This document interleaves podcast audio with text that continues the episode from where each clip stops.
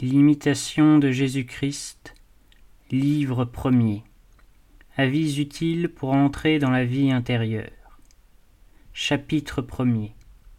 Qu'il faut imiter Jésus-Christ et mépriser toutes les vanités du monde.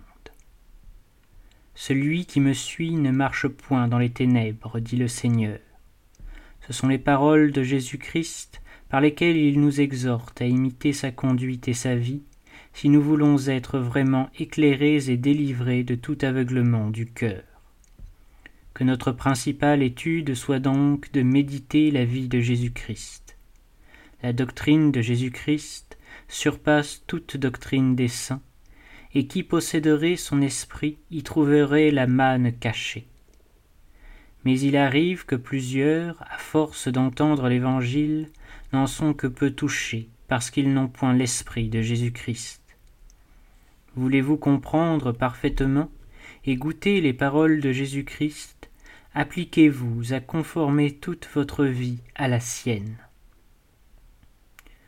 Que vous sert de raisonner profondément sur la Trinité si vous n'êtes pas humble et que par là vous déplaisiez à la Trinité? Certes, les discours sublimes ne font pas l'homme juste et saint, mais une vie pure rend chère à Dieu. J'aime mieux sentir la componction que d'en savoir la définition. Quand vous sauriez toute la Bible et toutes les sentences des philosophes, que vous servirait tout cela sans la grâce et la charité? Vanité des vanités, tout n'est que vanité, or aimer Dieu et le servir lui seul. La souveraine sagesse est de tendre au royaume du ciel par le mépris du monde. Vanité donc d'amasser des richesses périssables et d'espérer en elles. Vanité d'aspirer aux honneurs et de s'élever à ce qu'il y a de plus haut.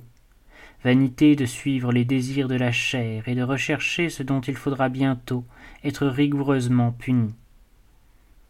Vanité de souhaiter une longue vie et de ne pas se soucier de bien vivre. Vanité de ne penser qu'à la vie présente et de ne pas prévoir ce qui la suivra vanité de s'attacher à ce qui passe si vite et de ne pas se hâter vers la joie qui ne finit point.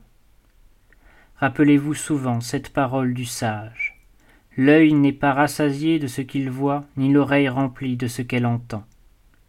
Appliquez-vous donc à détacher votre cœur de l'amour des choses visibles, pour le porter tout entier vers les invisibles car ceux qui suivent l'attrait de leur sens souillent leur âme et perdent la grâce de Dieu. Réflexion. Nous n'avons ici-bas qu'un intérêt, celui de notre salut, et nul ne peut être sauvé qu'en Jésus-Christ et par Jésus-Christ. La foi en sa parole, l'obéissance à ses commandements, l'imitation de ses vertus, voilà la vie, il n'y en a point d'autre. Tout le reste est vanité, et j'ai vu, dit le sage, que l'homme n'a rien de plus de tous les travaux dont il se consume sous le soleil. Richesse, plaisir, grandeur, qu'est-ce que cela, lorsqu'on jette le corps dans la fosse, et que l'âme s'en va dans son éternité. Pensez-y dès aujourd'hui, dès ce moment même, car demain peut-être il ne sera plus temps.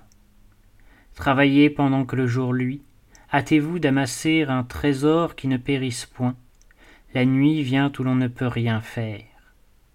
De stériles désirs ne vous sauveront pas. Ce sont des œuvres que Dieu veut.